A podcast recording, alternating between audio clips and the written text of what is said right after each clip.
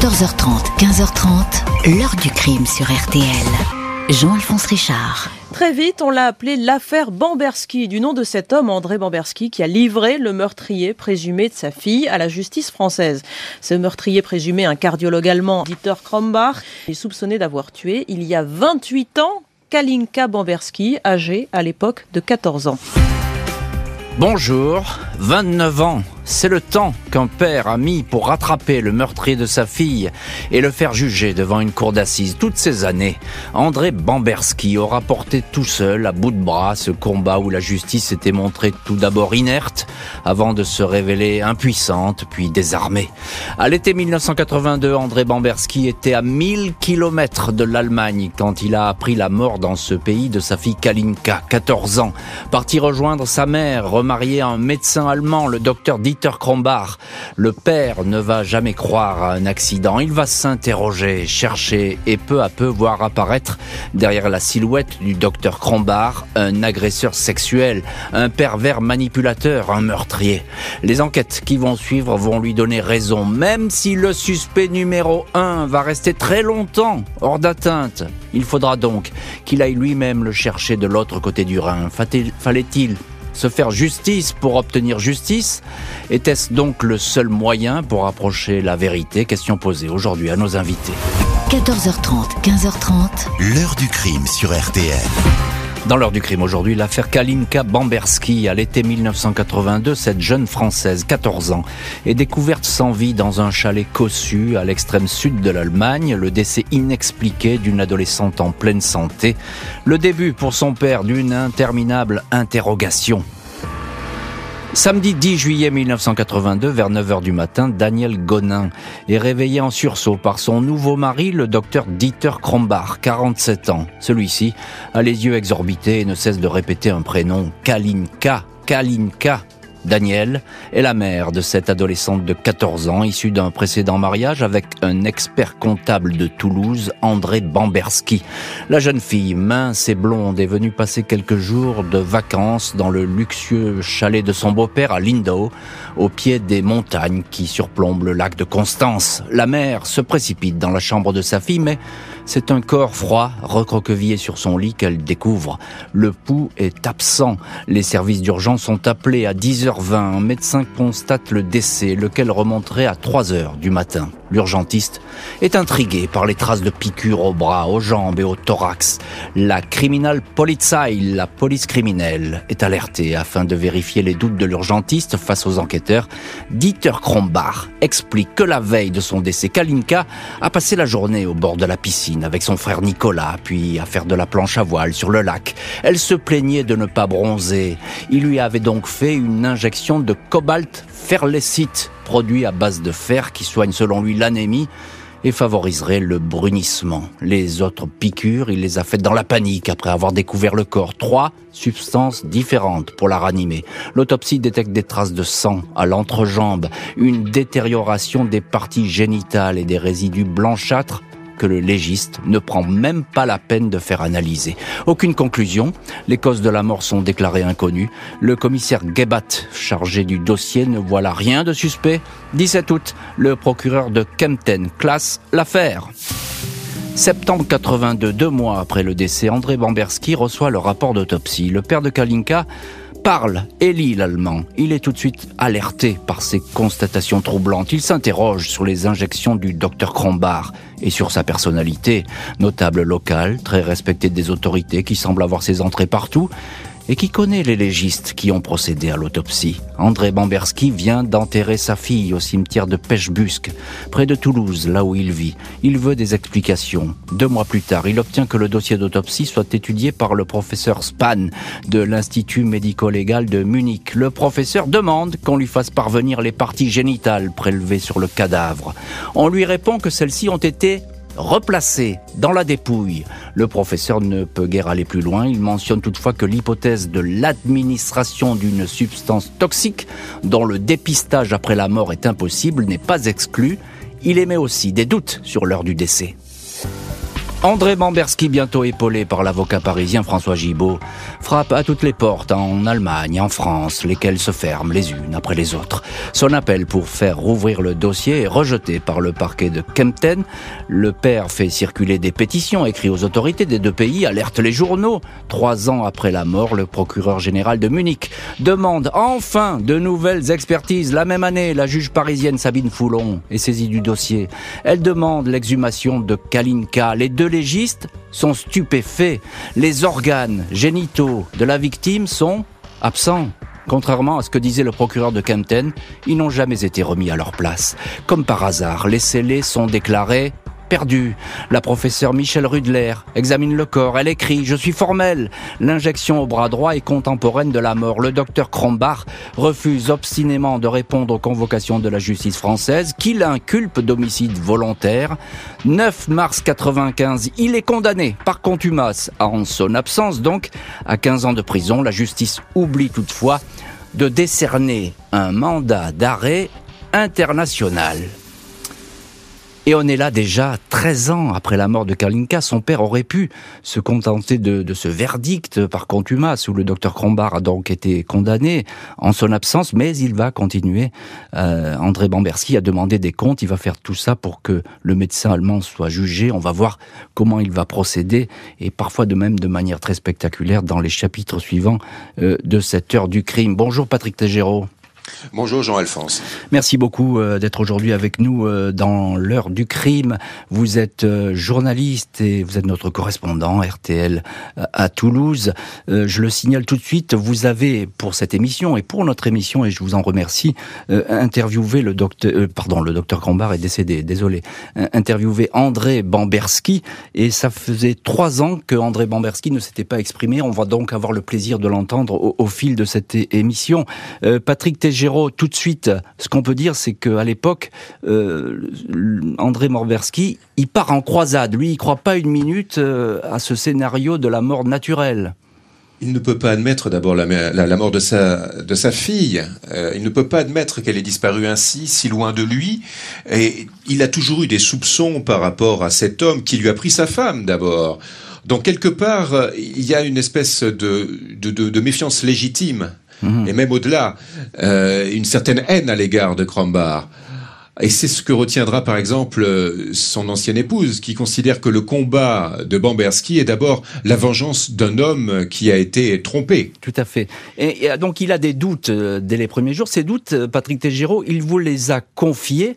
Et on va, on va l'écouter, André Bamberski, ce qui répond quand vous lui avez posé la question, à partir de quel moment avez-vous eu des doutes?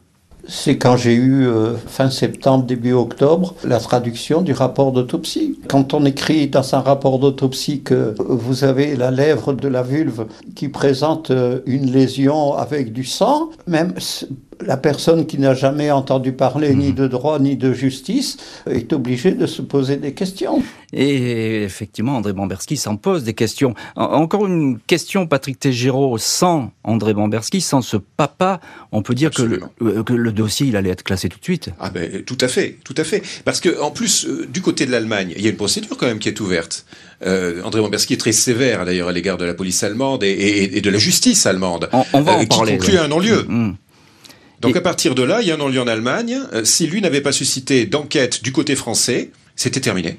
Et, il va y consacrer toute son énergie parce que encore un mot euh, tout de même, euh, Patrick, vous connaissez cette maison de pêche-busque où il habite, André Bamberski, et vous l'avez encore visité il y a quelques jours.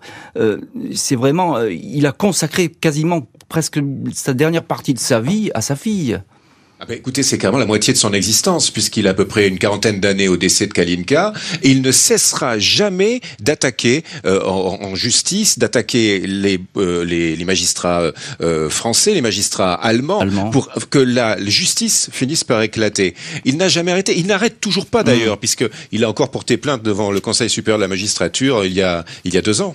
Oui, donc c'est effectivement il y a une ténacité chez André Bamberski euh, qu'on salue parce que c'est remarquable le combat qu'il a mené. Euh, bonjour Dominique Verdeillan. Bonjour Jean-Alphonse Richard. Journaliste, chroniqueur judiciaire et puis auteur de ce livre Les magistrats sur le divan aux éditions Litos. Dominique Verdeillan, vous les connaissez très bien ces magistrats, vous connaissez très bien la justice et vous les avez confessés les uns après les autres euh, dans cet ouvrage qui est tout à fait passionnant et qu'il faut lire pour comprendre aussi les mécanismes de la justice, qui mécanismes qui sont parfois grippé et pas facile. Et c'est le cas dans cette affaire Bamberski, parce qu'on peut pas dire que, bah, la justice, elle soit vraiment dépêchée. Vous y consacrez un chapitre à cette affaire dans, votre livre. Euh, côté allemand comme côté français, au début, j'allais dire trivialement, on s'en fout de cette affaire. Bah, oui, parce que d'une part, ça se passe en Allemagne, même si la victime est française, et que c'est vrai qu'à partir du moment où la justice allemande s'assoit dessus, si vous me permettez l'expression, mmh. Euh, la justice française dit euh, bah on ne peut rien faire car évidemment euh, on le sait il ne peut pas y avoir deux procédures en même temps sur un même crime supposé. Et donc c'est effectivement vous l'avez dit l'obstination alors moi j'avais employé quand il était face à moi André Bamberski le terme euh, obsession. Il m'avait dit non non je ne suis absolument pas obsédé, je suis tenace. Il y a les deux hein, parce que mais il y a les deux. Mais fatalement la, ténacité est devenue obsession. Et vous l'avez dit, euh, euh, bon, j'ai visité aussi évidemment son son, son pavillon à côté de Toulouse. Qui est surprenant. Hein. C'est surprenant parce que Kalinka est partout. Il dit il n'y a pas de photo d'elle parce que j'ai pas besoin, elle est en moi. Il a simplement une photo, je crois, dans son portefeuille. Mais en revanche, elle est présente parce que les couloirs, ce ne sont que des armoires avec des dossiers. Euh, son ancienne chambre à Kalinka, ce sont des dossiers euh, partout. Il connaît le dossier partout. Il est très procédurier. On y reviendra peut-être un petit peu plus tard. Mais voilà, il a consacré toute sa vie parce qu'à partir du moment où il y a une défaillance de la justice allemande, un poids lourd de la justice française, bah, comme vous l'avez dit, comme l'a dit Patrick il y a un instant, euh, s'il n'avait pas remué un peu euh, les arbres, euh, bah, il n'y aurait pas eu ensuite deux procès, une condamnation et, une incarcération du docteur Krombach. Et c'est une grande douleur, mais il va faire progresser l'enquête de manière spectaculaire avec l'autopsie de sa fille. Grande douleur parce qu'il fait exhumer sa fille. Oui, parce que non seulement lui, il veut savoir évidemment ce qui est arrivé, le docteur Grombach parlera effectivement d'une piqûre euh, pour bronzage. Bon, voilà, les soupçons euh, d'André Bambierski sont autres.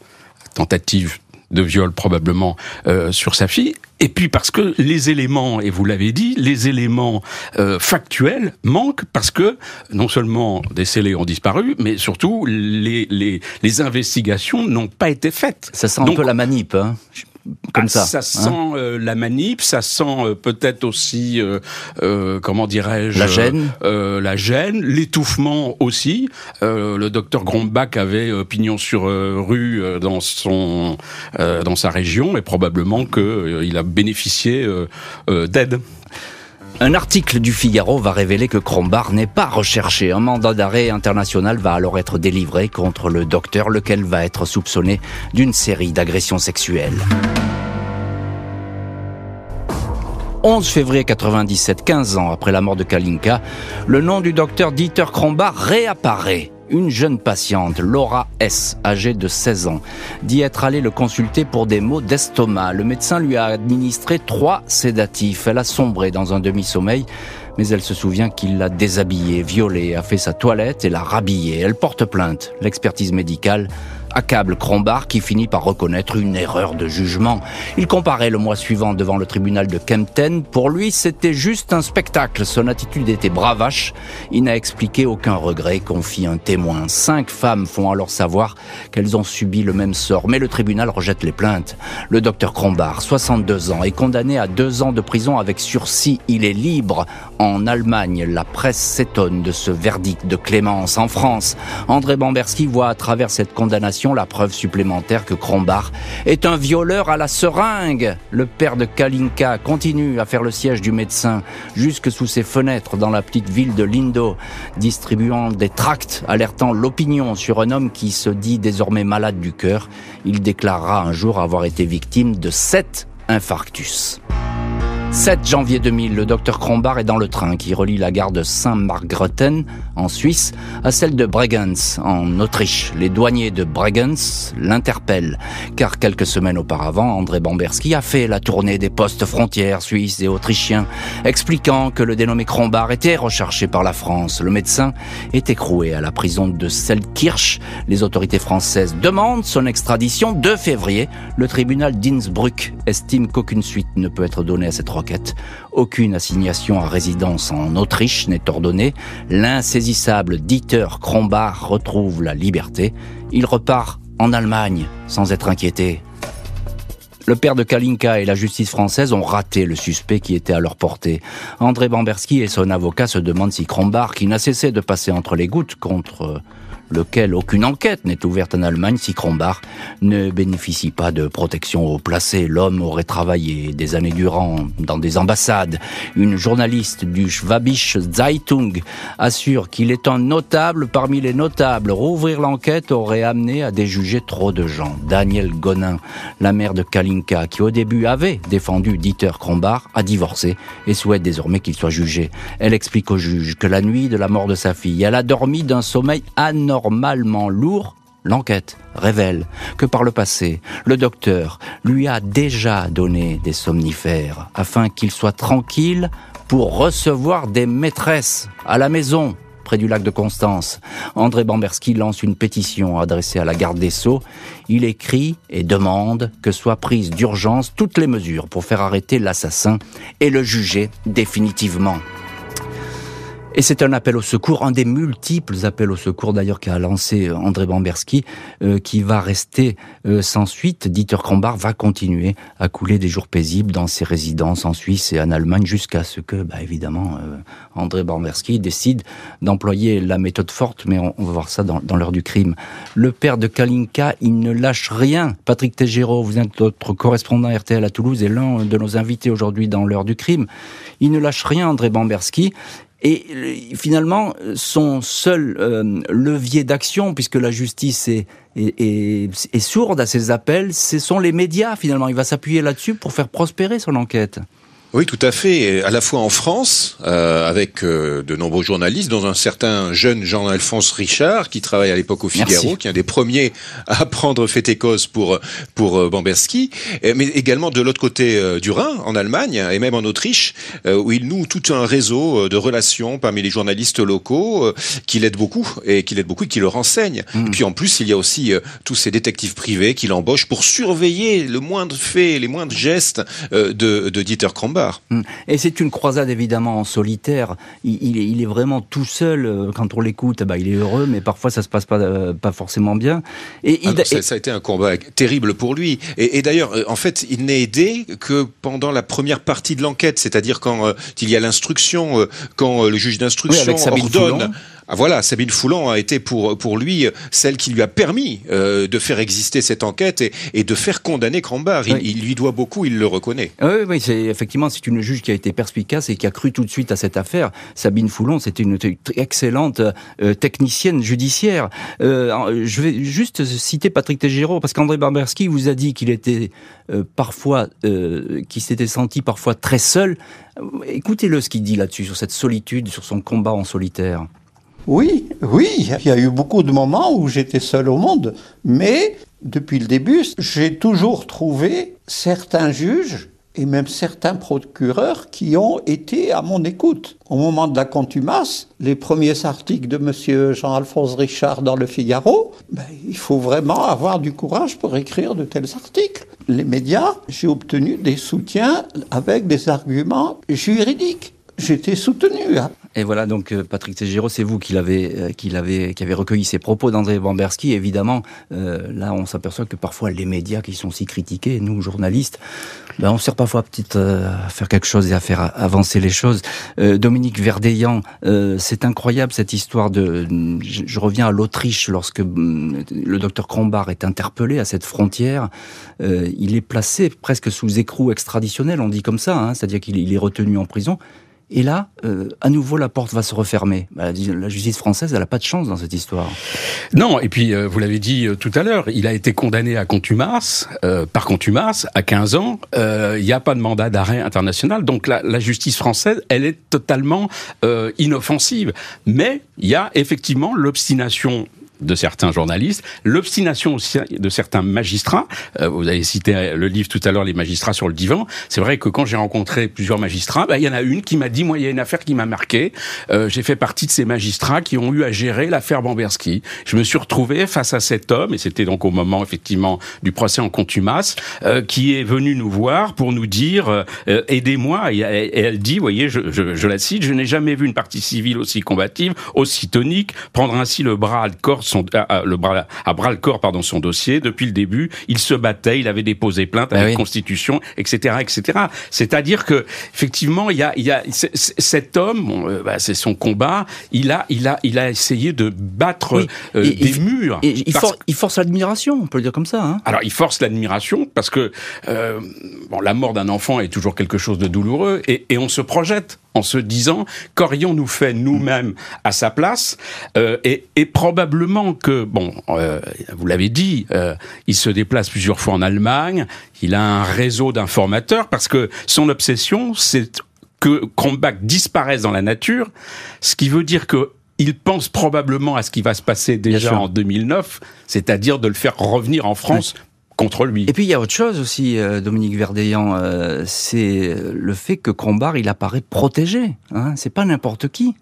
Vous l'avez dit un petit peu déjà, mais c'est un homme qui a des réseaux, qui est puissant sur place. Bah oui, parce que les charges, vous les avez citées tout à l'heure, elles sont quand même assez lourdes d'agression sexuelle. Oui, puis là, il a, été condamné même. Il a été condamné, mais euh, une peine euh, ridicule, un peu ridicule, et, et, et, une exécution de cette peine encore plus ridicule. Donc effectivement, on a un homme qui est face à deux murs. Le mur, effectivement, de la justice française, qui au bout d'un moment se dit, bah on peut pas faire plus parce que c'est à la l'Allemagne de faire quelque chose et, l'Allemagne, elle, qui est un véritable mur et qui dit bah nous euh, euh, pas de pas de pas de pas de poursuite parce que euh, on considère qu'il n'y a pas matière à. Bah, justement, Dominique Verdeillan, sur ces protections, on va écouter ce qu'a dit André Bamberski à Patrick Tégéraud. Ah oui, ça depuis le début, si vous voulez. Le jour même de la découverte de la mort de Kalinka, la police criminelle de Lindau a été au courant et n'a rien fait pendant deux jours entiers. Il n'y a eu en Allemagne aucune enquête. Dès le début, Krombar était protégé. Il a bénéficié du fait qu'il était notable dans, dans cette petite ville de Lindau j'ai reconnu et j'ai précisé que j'ai donné mon accord pour que Krombar soit effectivement amené en France. Mon seul objectif, c'est que la justice soit exercée et exécutée pour la mémoire de ma fille. Dimanche 18 octobre 2009, le commissariat de Mulhouse est averti de la présence d'un homme ligoté sous le porche d'un immeuble dans une petite rue proche du tribunal. C'est André Bamberski qui a appelé la police. Il précise que l'individu s'appelle Dieter Krombar et qu'il est recherché par la France. Les policiers découvrent le médecin allemand dans un grand état d'épuisement, blessé au visage. Il est hospitalisé. André Bamberski, qui séjourne dans un hôtel de Mulhouse, est aussitôt soupçonné d'être derrière l'enlèvement de Krombar devant le juge. Il raconte avoir effectivement accepté la proposition d'un homme originaire d'Europe de l'Est d'enlever le médecin en Allemagne. Samedi, il a reçu un appel lui demandant de se rendre tout de suite à Mulhouse. Il avait avec lui 20 000 euros pour le ravisseur. André Bamberski est mis en examen pour enlèvement placé sous contrôle judiciaire. Les autorités françaises n'ont rien fait pour son extradition compte tenu de la prescription.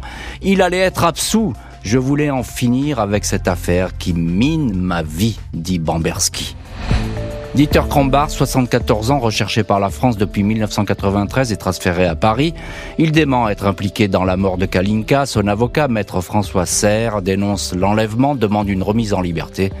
Mais le médecin est écroué à la prison de Fresnes. Incroyable et rocambolesque épisode de cette affaire qui frappe alors tous les esprits, on s'en souvient on peut dire qu'il s'est fait justice. Dominique Verdeillan, vous, vous parlez de cette affaire d'ailleurs euh, dans ce livre, Les magistrats sur le divan, qui paraît aux éditions Litos. Et c'est quand même rarissime de voir quelqu'un qui se fait justice, non pas en tuant, non mais non pas en tuant, voilà. mais en allant chercher la personne pour que cette personne soit jugée. C'est là, euh, parce qu'il aurait pu effectivement partir avec un fusil et aller tuer le docteur Crombard. Il ne l'a pas fait, André Bomberski. Il l'a pas fait. Euh, il, il, il aide la justice ou tout au moins il met la justice devant sa responsabilité. Exactement. Euh, parce que après, évidemment, euh, il sera un peu confus sur son rôle exact sur cet enlèvement. Il dira jamais vraiment. Il dira jamais qu'il est commanditaire, mais euh, qu'il est tout à fait d'accord, euh, qu'il soutient. Euh, il avancera toujours qu'il n'y a pas eu d'argent entre lui et les deux, trois personnes qui ont permis cet enlèvement. Bon, personne, à commencer par le tribunal de Mulhouse, euh, ne, ne, ne, sera dupe. Mais voilà, c'est-à-dire qu'à partir du moment où vous ne voulez pas juger Krombach, je vous l'amène, je le fais attacher aux grilles, effectivement, dans une rue de, de Mulhouse, et puis maintenant il est à vous, et, et bah, faites ce que vous n'avez pas réussi à faire euh, il y a quelques années, euh, après la contumace. Mais j'ajoute à ça, Dominique Verdayan, qu'à la limite, j'ai envie de dire, on s'en souvient à l'époque, ça choque pas grand monde on se dit après tout, il a eu raison d'aller le chercher, ce docteur Grombard qui ne voulait pas répondre à la justice. Ah bah, non seulement pour l'amener en France. Non seulement ça ne choque pas, mais on se dit, est-ce que nous-mêmes, nous aurions eu le courage de faire tout ça? Parce que c'est ce qu'on a dit tout à l'heure, c'est un investissement de plusieurs années, euh, des allers-retours entre Toulouse et l'Allemagne pour savoir si Krombach est toujours euh, saisissable. Et puis après, bah voilà, c'est cet euh, enlèvement, séquestration organisée. Euh, et, et, et, puis, c'est moi, ce qui m'a surpris chez cet homme, c'est il s'est investi totalement. On le disait tout à l'heure, son, son pavillon à côté de Toulouse, ouais, il y en a que pour Kalinka, il y a des dossiers partout. Ouais, mais mais il était, il connaissait le dossier mieux que les magistrats et même, j'allais dire, mieux quelquefois que ses avocats qui reprenaient d'ailleurs lors des procès après en disant non non mais vous vous trompez, euh, c'est dans tel arrêt, c'est telle décision, etc. Ce qui fait que quelquefois les avocats et les magistrats étaient un petit peu agacés euh, par par son comportement parce que certaines fois c'était plus un père de famille, c'était euh, c'était un juriste euh, qui oui. justifiait son acte en quelque oui, sorte. Et, et, il s'est formé effectivement, c'est la il a la mémoire du dossier, une mémoire exceptionnelle. Là, en préparant cette émission, il nous a envoyé, et Patrick Tégéraud peut en témoigner, mais de nombreux mails pour nous guider un petit peu juridiquement dans cette affaire. Bon, évidemment, c'est pour nous, c'est compliqué, mais lui, c'est devenu un véritable juriste, c'est presque un magistrat, euh, André Bamberski. Patrick Tégéraud, il, a senti que le médecin, que le docteur Crombard allait lui échapper. Il fallait, il fallait passer à l'action. Il n'en pouvait plus. C'est ça qui vous, raconte? En fait, en fait, ce qu'il qu'il m'avait dit à l'époque, c'est que euh, mois de septembre 2009, il apprend que euh, euh, doit déménager. Il a ses espions sur place, ses, ses, ses, amis parmi les journalistes, mais surtout les détectives privés qu'il paie à, à grands frais d'ailleurs pour pour le renseigner. Donc il apprend qu'il va déménager. Il n'a qu'une seule peur à l'époque, euh, André Bamberski, euh, c'est que Crombard parte en Amérique du Sud, comme un comme un, un, un oui, comme un Asie, il faut en, le dire. En Asie, voilà. Euh, voilà. Et, et donc il, il, se dit il ne faut pas il ne faut pas qu'il parte, il faut il faut qu'il reste là. Et, et le mois suivant, il en parle avec de nombreux journalistes, dont une journaliste autrichienne. Et par l'intermédiaire de cette journaliste autrichienne, eh bien, il rencontre un Kosovar, euh, Anton, et qui lui dit, mais voilà, moi je suis séduit par votre affaire, ouais. paraît-il. C'est la l'histoire officielle. Et je, et je vais faire le coup, c'est ça? Je vais faire le coup de main pour vous, parce que vous êtes un père admirable, ce qui vous est arrivé est une, est une injustice. Et est-ce qu'il faut? Malgré ses demandes répétées, le docteur Crombard va rester en détention jusqu'à son procès, en assise. Mardi 29 mars 2011, Dieter Krombach, 75 ans, vieilli, amaigri, affaibli, se déplaçant avec une béquille dans le box de la cour d'assises de Paris. Procès interrompu au bout de trois jours, l'accusé a fait un malaise cardiaque. Six mois plus tard, 4 octobre, le procès peut démarrer. L'accusation le présente comme l'homme qui a voulu violer Kalinka et lui aurait administré pour cela un puissant sédatif. Les habitudes de Krombach sont passées au crible. Il est décrit comme un individu qui aurait des préférences affirmées pour les adolescentes. Je veux juste qu'ils disent ce qui s'est passé parce que ça fait du mal à tout le monde, dit la mère de Kalinka et ex-épouse de l'accusé. Le docteur Krombach, voûté, regard écarquillé derrière de grosses lunettes, apporte des réponses courtes, parfois confuses. Il reconnaît avoir fait une injection de cobalt ferlécite à Kalinka, mais en aucun cas il ne l'a violée et n'a voulu la tuer. L'avocat général demande que l'effet de meurtre soit requalifié en violence volontaire ayant entraîné la mort sans de la donner. Après deux semaines d'audience, Dieter Krombach est condamné à 15 ans de prison. André Bamberski peut mettre un point final à ce qu'il désigne comme de longues années de lutte. C'était le but à atteindre. La tenue de ce procès était nécessaire. La culpabilité du docteur Crombard ne fait pas de doute. Moi, je n'ai jamais douté. Tous les gens qui ont assisté au procès non plus, confie le père de Kalinka. Le médecin est écroué à la prison de Fresnes. Et c'est un incroyable et rocambolesque épisode de cette affaire qui frappe alors tous les esprits, on s'en souvient. Il s'est fait finalement justice, André Bamberski, et il a euh, obtenu euh, justice. Euh, Patrick Tégéraud, est-ce qu'il a le sentiment à ce moment-là, il a écopé de 15 ans de prison, le docteur Crombard, est-ce qu'il a le sentiment que justice est faite? Pas du tout. Pour lui, c'est absolument le minimum qu'il pouvait envisager. Il me l'a dit encore hein, avant-hier. Euh, c'était 30 ans. C'était 30 ans. Pour lui, Crombard est un pervers sexuel absolu, un assassin il a tué sa fille. Euh, voilà, c'était 30 ans ou rien, c'est 15 ans, euh, il doit s'en contenter, mais il s'en contentera pas totalement, puisqu'il fera en sorte que cette peine soit exécutée le plus longtemps possible. Hmm. Et ce qui l'amènera à se battre jusque, véritablement jusqu'à la remise en liberté en, février 2020 de Krombar et son transfert en Allemagne, qu'il vit comme un déni de justice. Hmm. Alors vous l'avez dit, la peine 15 ans, elle est trop faible pour lui, et vous l'avez questionné là-dessus, vous lui avez posé la question. On l'écoute, André Banderski j'ai abouti au moins au strict minimum. Cette condamnation à 15 ans est insuffisante pour vous? Oui, bien sûr qu'elle est insuffisante. Tout le monde le sait d'ailleurs qu'elle est insuffisante. Pour moi, il aurait dû avoir au moins 30 ans. C'était le minimum prévu par le Code pénal. Alors 15 ans, effectivement 30 ans, ce que dit euh, André Moreski. Dominique Verdeillan, vous êtes l'auteur de ce livre, Les magistrats sur le divan, qui euh, paraît aux éditions Litos. Euh, souvent, évidemment, les parties civiles estiment que c'est trop faible. 15 ans pour, euh, pour, euh, pour Crombard, mais en tout cas, il y a une condamnation qui est tombée. Il y a eu condamnation. Et, effectivement, la peine encourue par le docteur Crombard était de 15 ans, puisque vous l'avez dit, ça avait été requalifié.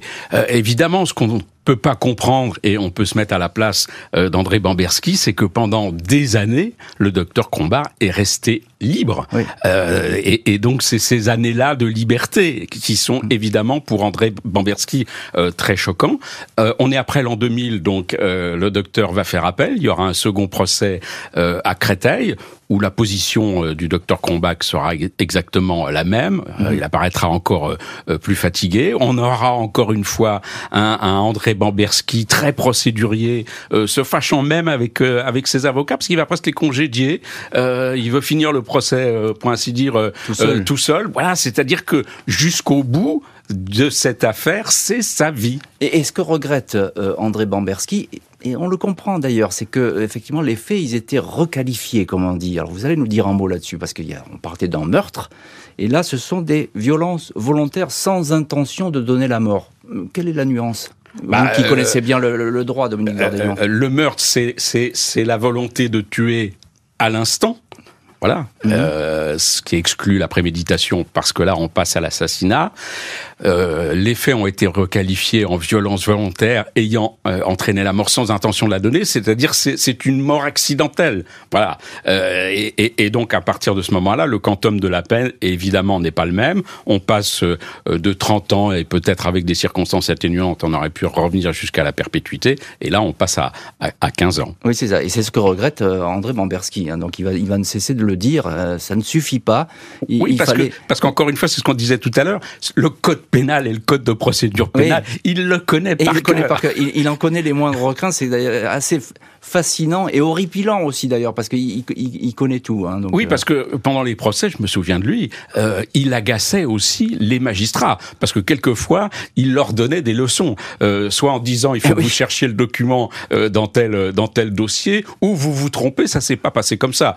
Bon, un, un, une partie civile qui dit ça à un magistrat, les magistrats en général ils aiment pas trop. Patrick Tégéraud, on vous retrouve euh, dans, dans cette heure du crime. Vous étiez il y a quelques jours encore avec euh, Monsieur Bamberski. Est-ce qu'il a, lui, aujourd'hui, le sentiment que la France avait vraiment euh, le désir de juger cet homme? Parce que pendant longtemps, il a dit non, la France euh, s'en moque de cette histoire.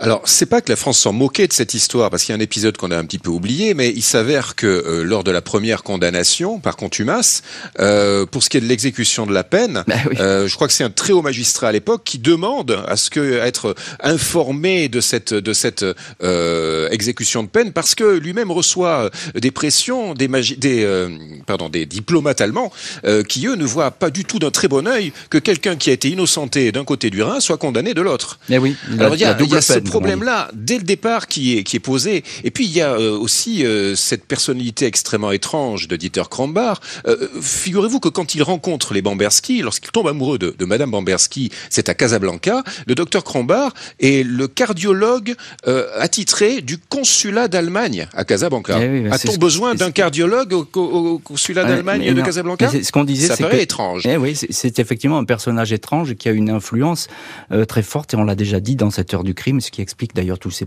retards aussi euh, judiciaires. Un docteur allemand qui ne va survivre que quelques mois euh, après sa libération, ultime chapitre d'une trop longue affaire.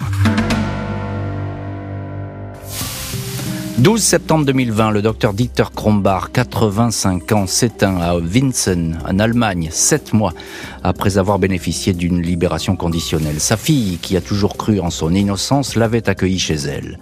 Dernier épisode d'un interminable feuilleton judiciaire, André Bamberski a retrouvé l'anonymat après la double condamnation du médecin allemand, sans regret, dira-t-il, d'avoir enfreint la loi afin qu'elle s'applique à un criminel. Le père de Kalinka a ainsi pu honorer le serment qu'il avait fait au début de l'affaire. Sur la tombe de sa fille, dans le petit cimetière de Pêchebusque, dans les coteaux qui dominent Toulouse, il avait alors promis de mettre tout en œuvre pour que celui qui avait ôté la vie à Kalinka soit arrêté et jugé. Je n'aurai de paix et de sérénité qu'une fois accomplie cette tâche, avait-il promis. Et André Bamberski, qui a aujourd'hui 85 ans, a publié d'ailleurs un livre au nom de ma fille. Euh, Patrick Tégéraud, notre correspondant RTL à Toulouse, je n'aurai de paix et de sérénité qu'une fois accompli cette tâche. Est-ce qu'aujourd'hui André Bamberski a trouvé la paix et la sérénité? Vous l'avez rencontré il, y a quelques jours. Non, pas du tout, pas du tout. Il reste un homme en colère. Il est en colère en permanence. Il est en colère parce que, bien entendu, il ne peut pas imaginer un instant euh, supporter que la moitié de sa vie ait été consacrée à cela. Euh, il ne peut pas supporter que les, gou les gouvernements euh, divers et variés, euh, les gardes des sceaux divers et variés qui sont succédés au travers ces presque mmh. 40 années euh, n'aient pas euh, suffisamment appuyé ses demandes. Il est euh, bouleversé euh, de voir que Krombar est remis en liberté en, en, en, février 2020. Il met en cause les magistrats, les juges d'application des peines, et il continue à, à, ce combat. Là, ça fait que quelques années qu'il a un petit peu ralenti mmh. parce que il sait qu'il n'y a plus de procédure à tenter, qu'il ouais. n'y a plus rien à faire, et que pour lui, la procédure c'était ce qui avait de plus important. Ouais, et il avait d'ailleurs porté plainte, il faut le signaler, devant le Conseil supérieur de la magistrature, et il vous l'a raconté, Patrick Tégéraud, il a perdu ce dernier combat, on peut le dire comme ça, et c'est un regret pour lui. Il vous l'a dit dans, lors de votre entretien avec, euh, avec André Bamberski. Cette plainte déposée au Conseil supérieur de la magistrature, qui finalement a été purement et simplement rejetée, là, ça a été vraiment un, un acte de dictature. C'est le dernier acte de votre combat pour Kalinka? Oui, il n'y a plus rien à faire, sauf à ouvrir les yeux aux auditeurs pour savoir comment réellement fonctionnent les juridictions françaises. De toute façon, maintenant, je, je ne peux plus rien faire d'autre. Dominique Verdeillan, c'est quand même euh, très étonnant d'entendre comme ça la voix d'André Bamberski, qui a certes vieilli, mais il a toujours cette énergie en lui incroyable que vous décrivez depuis le début de cette heure du crime. On le rappelle, hein, c'est ce papa qui est allé faire chercher le meurtrier de sa fille et qui l'a ramené en France, l'a fait juger. C'est une affaire totalement incroyable. Euh, vous sortez ce bouquin, Les magistrats sur le divan, Dominique Verdeillan, qui est paru aux éditions Litos et dans lequel vous, vous parlez euh, de cette affaire. André Bamberski, il a on l'a dit, il a fait enlever finalement euh, le meurtrier de sa fille pour le remettre aux autorités françaises. Il a été jugé pour ça?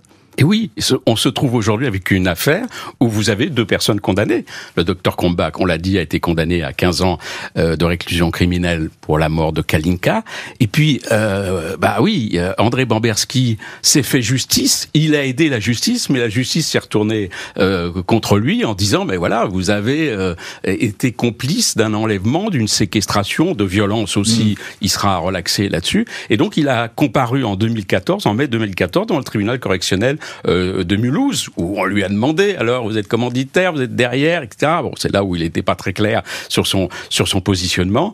Et euh, il y a eu des réquisitions, six mois de prison avec sursis, et le jugement a été au-delà de ces réquisitions puisqu'il a été condamné à une peine d'un an de prison avec sursis. Alors la peine est symbolique, mais évidemment pour cet homme qui s'est battu pendant euh, des années et des années, euh, bah, là, le dernier acte de procédure dans cette affaire-là, ça le concerne et c'est une condamnation. C'est-à-dire, bah, n'avez pas le droit de faire justice vous-même. Euh, il attendait une relaxe, il n'a pas eu une relaxe, il a eu une condamnation, encore une fois symbolique. Mais voilà, aujourd'hui, André Bobrovski est, est un homme, mais, aux yeux de la justice, il est condamné. Il est condamné, mais j'ai envie de dire, c'est un des rares prévenus qui est aller au tribunal la tête haute. De toute façon, il était prêt à aller en prison. Il avait rempli sa mission finalement, et ça peut lui importer euh, le, le, quantum de la peine. Oui, le, le risque d'aller en prison était, était assez infime, Il encourait quand même, comme on dit sur le papier, 10 ans de réclusion, euh, 10 ans d'emprisonnement, pardon. Euh, bon, voilà. Mais c'est encore une fois symbolique, c'est-à-dire encore une fois cet homme qui s'est battu parce qu'il a fait évidemment ce vœu devant la tombe de Kalinka, qui est à quelques euh, mètres de son pavillon où il réside toujours. Euh, bah, c'est un homme qui a néanmoins été euh, euh, condamné alors que bah, on peut tous dire que on a une certaine admiration oui. devant euh, cet oui. homme parce que il a qu'aurions-nous fait nous-mêmes à sa place? Qu'aurions-nous fait nous-mêmes? Il a peut-être enfreint la loi, mais c'est à la fois c'est une démarche admirable. Il n'y a, pas, a pas d'autre mot. C'est une belle histoire. Voilà, juste en, en, un petit mot, Dominique Verdeillan. La justice, elle a été inerte ou, ou pas adaptée dans cette histoire? Elle a été inerte dans un premier temps. Bon, encore une fois, il faut resituer ça dans le contexte d'une affaire franco-allemande. Euh, bah, il a fallu euh, la, la, la, booster et André Bamberski a été un a formidable été aiguillon. Il a été l'aiguillon. Je termine avec vous, Patrick Tégéraud. Quelques mots. Qu'est-ce qui devient André Bamberski? Est-ce qu'il va bien? Est-ce qu'il est en bonne santé? Vous me dites qu'il est toujours en colère. Pas vraiment. Mais, mais c'est son tempérament. Alors il n'aimerait pas qu'on en parle, vous savez, il a toujours caché euh, ses moments de faiblesse. Très pudique. Il n'est pas au mieux de sa forme, il faut bien le reconnaître, mais il garde cette colère en lui. C'est un homme opiniâtre, pointilleux, rigoureux, toujours, procédurier par la force des choses, mmh. exigeant plus que tout, jusqu'à la rupture, intransigeant même parfois, mais surtout et d'abord assoiffé de justice et surtout, surtout, surtout fidèle, plus que tout, à la mémoire de sa fille.